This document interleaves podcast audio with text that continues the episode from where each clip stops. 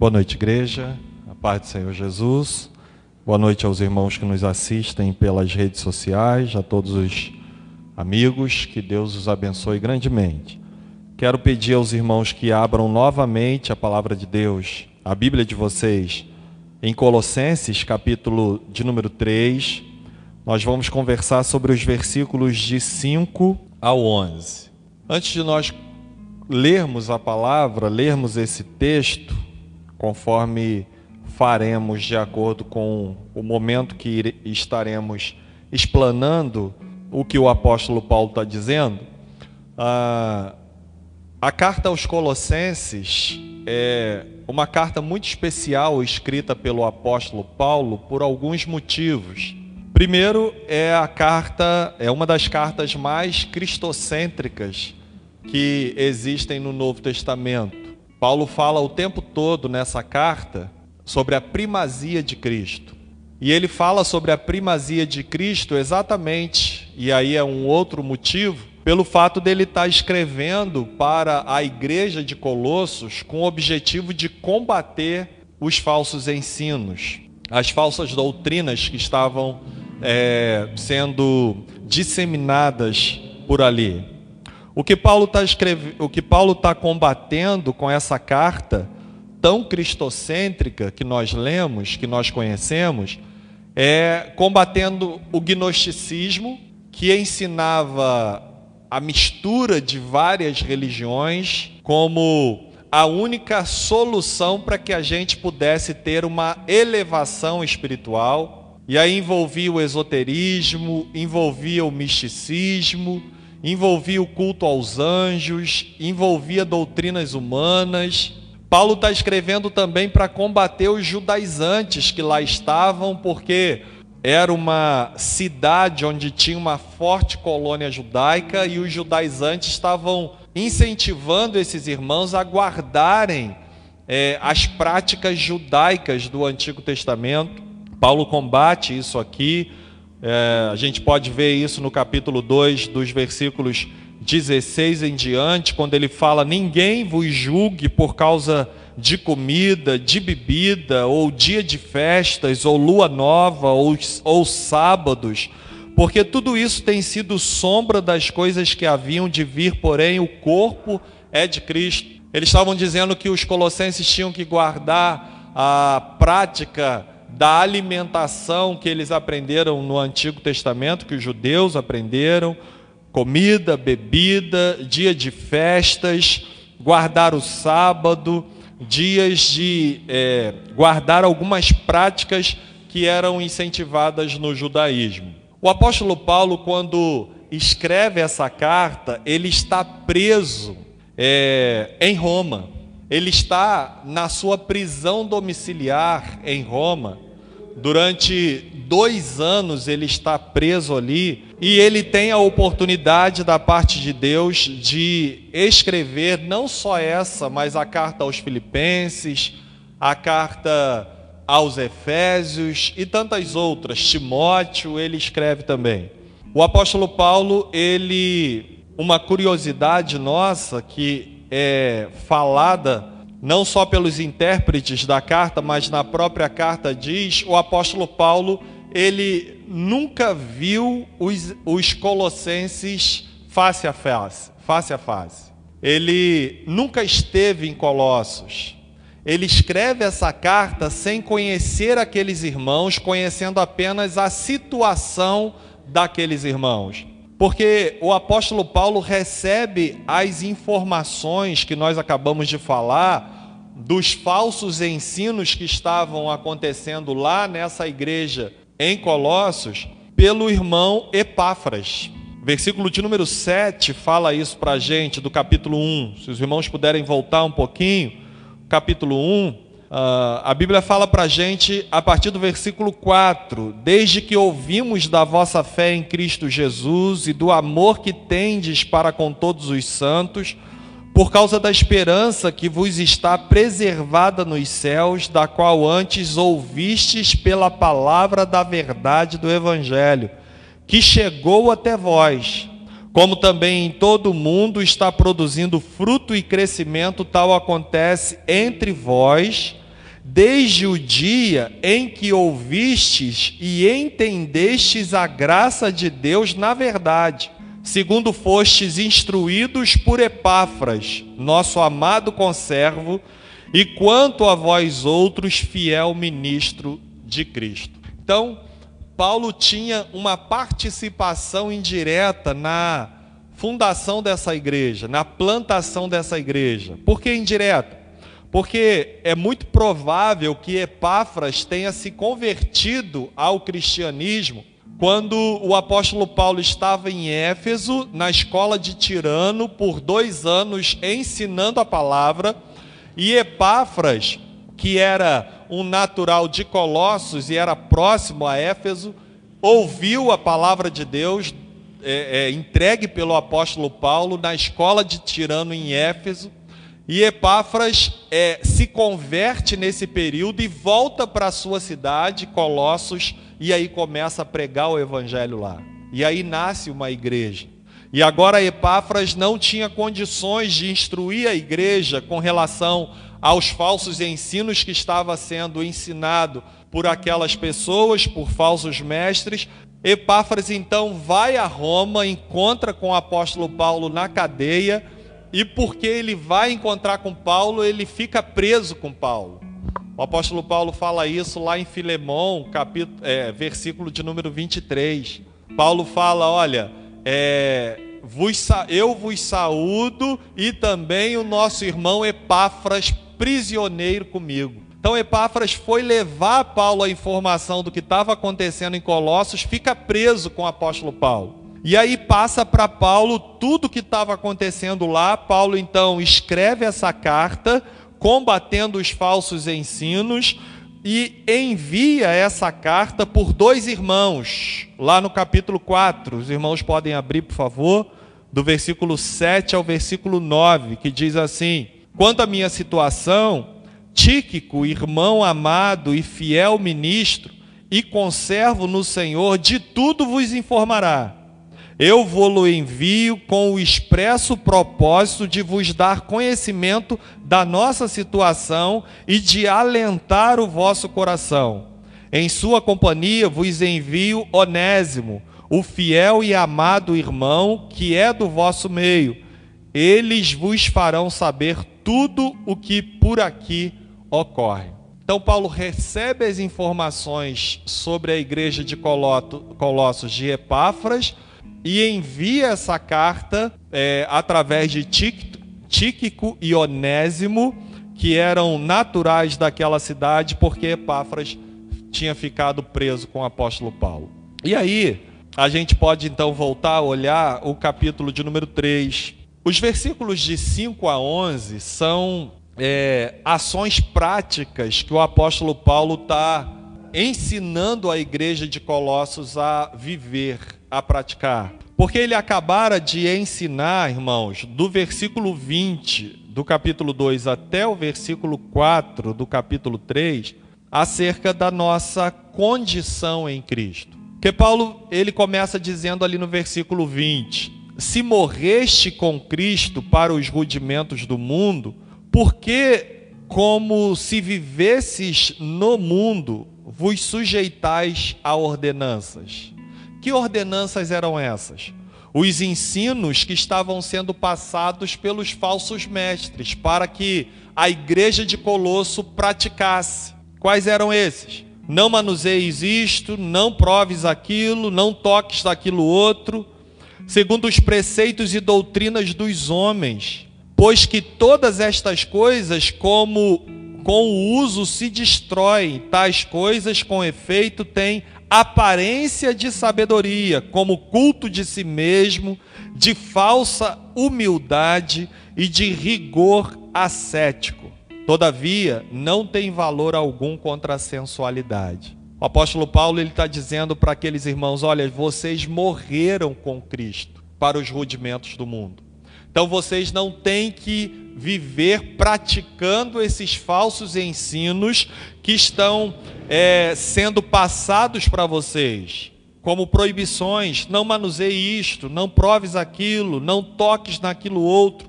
Vocês não podem viver de acordo com preceitos e doutrinas dos homens que têm sido ensinado para vocês.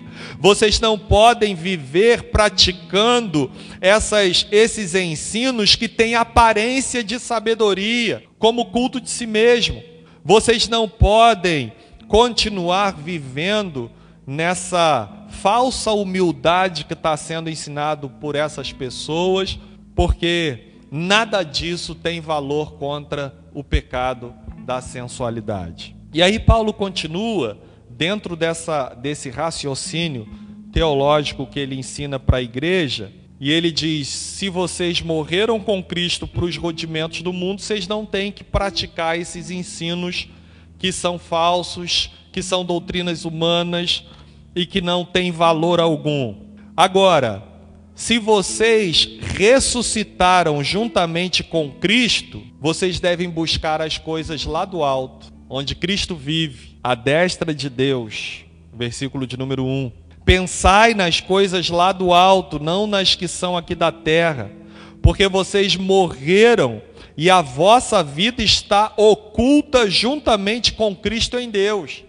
Paulo está dizendo para aqueles irmãos que estavam recebendo os falsos ensinos de que eles deveriam é, cultivar e praticar os ensinos místicos, esotéricos, com o objetivo de serem elevados até uma, uma posição onde eles pudessem alcançar a plenitude espiritual com práticas de doutrinas humanas, é, voltando novamente a beber e a comer alimentos que foram ensinados e incentivados pelo judaísmo no Antigo Testamento. Mas Paulo está dizendo assim: já que vocês querem viver uma vida de elevação espiritual, pensem nas coisas lá do alto. Porque vocês morreram com Cristo e Cristo vive e está à direita de Deus, então se ocupem com as coisas lá do alto querem viver numa elevação espiritual, é, ocupem-se em pensar nas coisas lá do alto.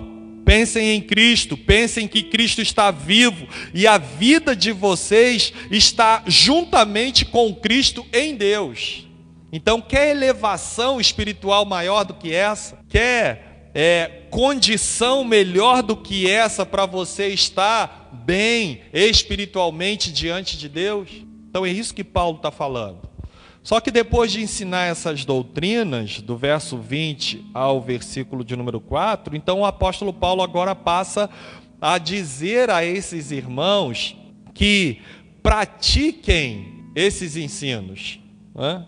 Que pratiquem esses ensinos. E a prática deles vai do versículo de número 5 ao versículo de número 11. Por isso que Paulo fala assim, e a primeira coisa que nós aprendemos no versículo 5 e 6 é que a morte à natureza terrena, morte à natureza terrena, porque eles já experimentaram a natureza celestial. Fazei, pois, morrer a vossa natureza terrena, prostituição, impureza, paixão lasciva, desejo maligno e avareza, que é idolatria porque estas coisas é porque estas coisas é que vem a ira de Deus sobre os filhos da desobediência. Então o apóstolo Paulo está dizendo: olha, vivam como aqueles que morreram pela sua natureza terrena. Fazei, pois morrer, pois morrer, pratiquem essa nova vida que vocês têm agora em Cristo Jesus. E aí Paulo fala dessa morte aqui, fazei pois morrer, e esse termo aqui significa é, é, entregar a sua vida a essa morte, se dedicar a entender que a sua natureza terrena havia morrido para as coisas desse mundo, para os rudimentos do mundo. Paulo está dizendo: você precisa mortificar, você precisa se entregar à morte, você precisa mortificar cada vez mais essa sua natureza terrena. Paulo então faz uma lista aqui de coisas que demonstram que as pessoas que estão mortas na sua natureza terrena praticam. E Paulo está dizendo: vocês, colossenses, que morreram com Cristo e ressuscitaram com Cristo, precisam fazer morrer essa natureza terrena de vocês o tempo todo. E o que é essa natureza terrena, essa natureza pecaminosa? É a prática da prostituição, da impureza, da paixão lasciva, dos desejos malignos, da avareza, que é a idolatria. Vocês precisam morrer para essas coisas o tempo todo, cada vez mais, porque vocês estão vivos em Cristo, vocês estão em Cristo. E sobre as pessoas que vivem nessa prática é que vem a ira de Deus sobre os filhos da desobediência. Paulo está falando. Interessante quando a gente vai é, prestando atenção em cada item desse, que o apóstolo Paulo cita também lá em Gálatas no capítulo 5, quando ele fala sobre as obras da carne e depois ele fala sobre o fruto do espírito. Paulo ele fala aqui de prostituição e o termo grego aqui é porneia, que diz respeito a todo tipo que está é, que Paulo está dizendo que eles devem abandonar todo tipo de imoralidade sexual. Essa prostituição que Paulo está falando aqui não significa apenas a venda do corpo para satisfação sexual. Não, diz respeito a toda imoralidade sexual. Ou seja, homossexualidade, lesbianismo, adultério, fornicação, qualquer coisa que envolva a prática sexual fora do casamento, isso é pecado diante de Deus. Então, Paulo está dizendo: olha, vocês devem morrer para essas coisas. Ele fala sobre a impureza. Impureza aqui diz respeito não só à prática de atos impuros fisicamente, mas também moralmente, mas também sexualmente. Então, todo tipo de impureza, aquilo que afeta o corpo, aquilo que afeta a mente, aquilo que afeta a alma, aquilo que é uma prática imoral, o apóstolo Paulo está incluindo aqui nesse termo impureza. Paixão lasciva diz respeito a desejo irrestrito. A palavra indica um impulso ou força que não descansa até ser satisfeito. É essa paixão lasciva. É, é um desejo ardente pelo pecado e enquanto essa pessoa não se envolve completamente a Ele, não ficará satisfeito e jamais ficará, porque sabemos que o pecado não nos satisfaz, mas Deus nos satisfaz. E aí ele fala ainda, além de paixão lasciva, ele fala de desejo maligno. E essa ideia é mais abrangente e mais nociva do que a paixão lasciva. Ele fala aqui a ideia aqui é que essa palavra é mais ampla do que a anterior e mais abrangente por causa dos maus desejos. É maligno. Além de ser pecaminoso, esse desejo é maligno. E a avareza, que é o amor excessivo, ávido pelo dinheiro. E Paulo diz que essa avareza é idolatria. Interessante, irmãos, percebermos que todos esses itens que o apóstolo Paulo cita têm um envolvimento direto com a idolatria. Porque naquelas, naqueles ensinos, naqueles cerimonialismos é, dos falsos mestres, também havia o culto ao corpo, culto de si mesmo que ele fala, e havia também as práticas imorais dentro dos templos religiosos existentes da época. Então, tudo está envolvido, direto ou indiretamente, com a idolatria. E Paulo está dizendo que se vocês morreram para a natureza terrena e viveram para a natureza espiritual, vocês não podem mais continuar na prática desses atos. Na vida cotidiana de vocês, não pode existir mais essas práticas. Então, Paulo está dizendo para aqueles irmãos, e serve para nós também, que o nosso dia a dia de vida nesse mundo deve ser uma vida de quem ocupa a sua mente, o seu coração, a sua vida completamente com as coisas lá do alto, com Cristo. Com o Senhor das nossas vidas. E não mais na prática dessas coisas que dizem respeito à natureza apenas terrena. E nós não temos mais apenas a natureza terrena, mas também a celestial, a divina, a que procede de Deus, porque morremos para os rudimentos do mundo e ressuscitamos para Cristo. Segunda coisa que a gente aprende do versículo 7 ao 8 é, significa o seguinte: é, eles morreram, Paulo está dizendo que eles morreram é, no passado e agora pertencem ao futuro. Versículo 7 e 8 diz assim: Ora, nessas mesmas coisas andastes vós também no outro tempo, quando vivias nelas. Agora, porém, despojai-vos igualmente de tudo isto ira, indignação, maldade, maledicência, linguagem obscena do vosso falar. Paulo está dizendo então para eles: olha, isso faz parte do passado de vocês. Nessas mesmas coisas que Paulo tinha dito aqui no versículo de número 5, vocês andaram outrora, vocês andaram anteriormente. Só que isso foi num outro tempo, num outro momento da vida de vocês. Agora vocês estão em Cristo, então vocês não devem viver nelas mais. É isso que Paulo está dizendo aqui no verso 7.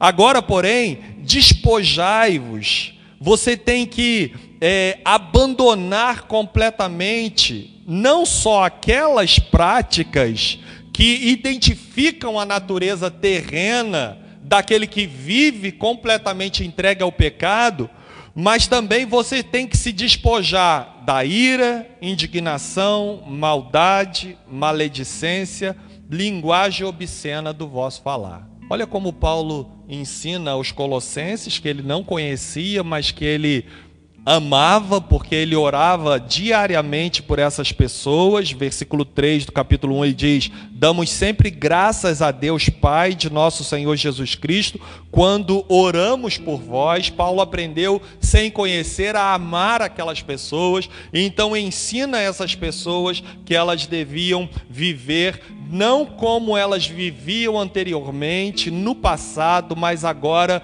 como é, elas devem viver é, de acordo com o que aconteceu na vida delas, de acordo com o que elas têm esperança do porvir, que é o futuro em Cristo. Quando Cristo se manifestar. Versículo 4 ele fala isso.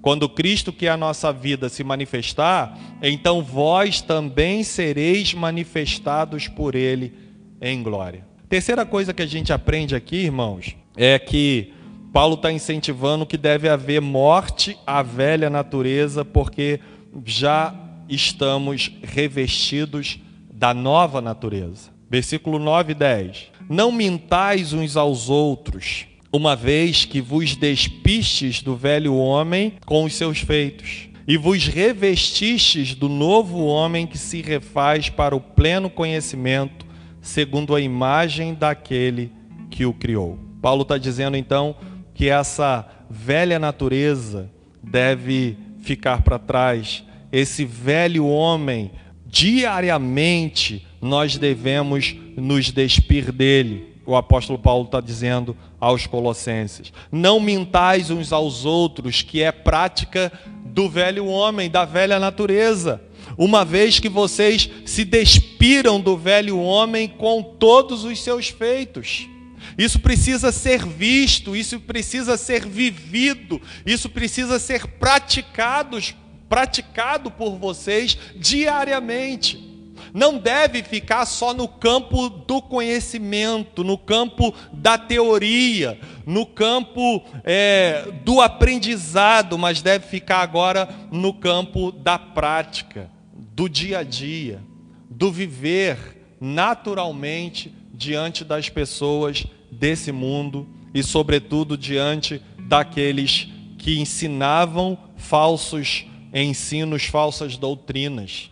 Então, Paulo está dizendo: ó, diferente do que eles estão ensinando, eu digo para vocês que vocês é, abriram mão, que vocês se despiram do velho homem, da velha natureza, e agora vocês foram em Cristo revestidos do novo homem. E vos revestistes do novo homem, verso 10, que se refaz para o pleno conhecimento, segundo a imagem daquele que o criou. Versículo de número 10. E vos revestistes do novo homem, que se refaz para o pleno conhecimento, segundo a imagem daquele que o criou. O apóstolo Paulo está dizendo que eles agora eles estão revestidos de um novo homem, de uma nova natureza. Eles são outra pessoa em Cristo Jesus. O status, a condição, a posição deles é de salvos no Senhor, é de regenerados, é de nova criatura. E agora vocês estão, pela ação do Espírito Santo, sendo renovados para o pleno conhecimento segundo a imagem daquele que vos criou.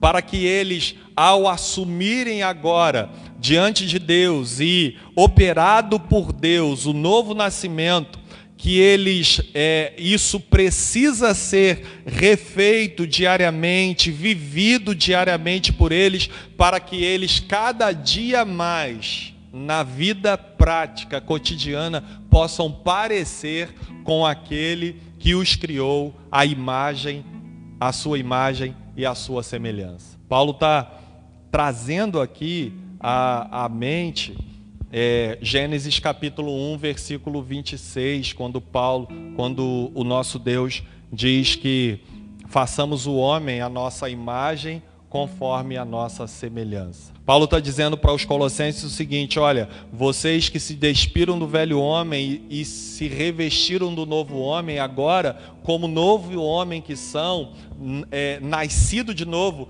vocês devem parecer cada dia mais com a imagem daquele que vos criou. É o que Paulo fala que nós precisamos assumir a postura, a varonilidade de Cristo Jesus, o nosso Senhor.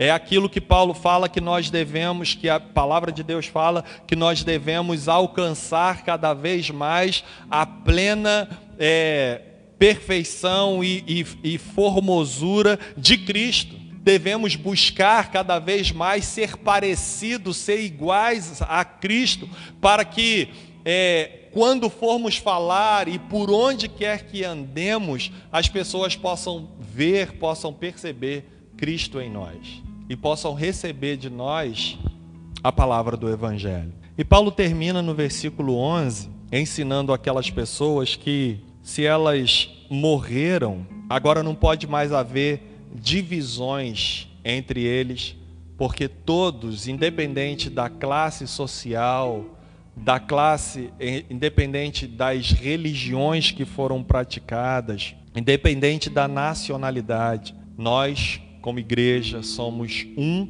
em Cristo. Isso que Paulo está falando no verso 11. No qual não pode haver grego, nem judeu, circuncisão, nem circuncisão, bárbaro, cita, escravo, livre, porém Cristo é tudo em todos agora que eles morreram para os rudimentos do mundo, ressuscitaram em Cristo, ocupam a sua, a sua mente com as coisas lá do alto, onde Cristo vive, à direita de Deus, morreram na sua natureza terrena com essas práticas de prostituição, impureza e tantas outras coisas, foram revestidos do novo homem, da nova natureza, que identifica-os cada vez mais com o Deus que os criou, porque eles se tornaram ainda mais a imagem, foram é, foi resgatada essa imagem de Deus neles. Então, não pode haver divisão, não pode haver diferença entre eles.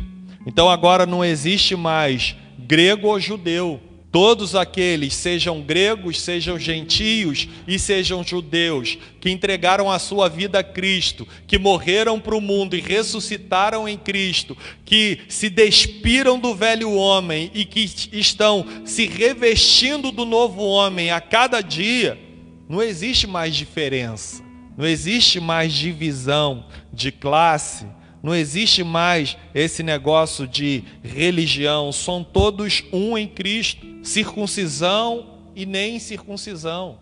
Não existe é, nenhum privilégio para aqueles que foram circuncidados, bem como não existe nenhuma diminuição para aqueles que não foram circuncidados. Ambos, tanto a classe dos circuncidados como a dos incircuncidados, eles são um em Cristo. Não existe mais diferença nem do bárbaro nem do cita. Bárbaro aqui são aquelas pessoas que não é, estão envolvidas na cultura grega nem romana. Estão completamente, vivendo completamente os bárbaros e cita fora da jurisdição de Roma. E não tem uma cultura grega e nem romana. Os cita, que são moradores da Sítia, que é a atual Ucrânia, eram pessoas rudes, pessoas brutas, pessoas atrasadas culturalmente.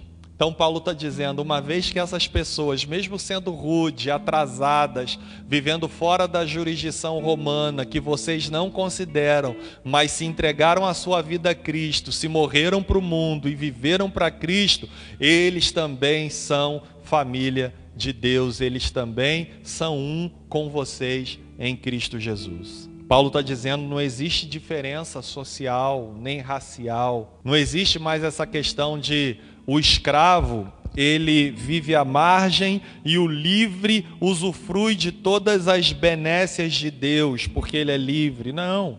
Agora, tanto aquele que permanece é, é, socialmente como escravo, mas que entregou a sua vida a Cristo, é um é, também com o livre também com aquele que usufrui da liberdade e que também entregou a sua vida a Cristo. É mais ou menos é, o que Paulo está dizendo, é mais ou menos aquilo que nós é, lemos, irmãos, quando é, é vemos quando lemos é, a carta de Paulo a Filemão. Quando Paulo escreve a Filemão dizendo para que ele recebesse o, o Onésimo, né? que é o escravo fugitivo mas que teve com Paulo em Roma, se converteu e Paulo envia ele de volta. Paulo diz para ele: Ó, para você, Filemão, ele não era útil mais, mas agora ele se tornou útil no Senhor. Então receba-o como irmão em Cristo. Né? Se ele te deve alguma coisa, ponha na minha conta. Porque Paulo diz que, Paulo está dizendo de certa forma que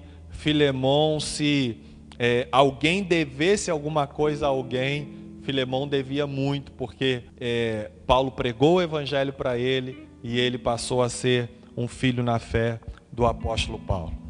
O apóstolo está querendo dizer nesse versículo 11 o mesmo que ele disse lá em Romanos 1,14.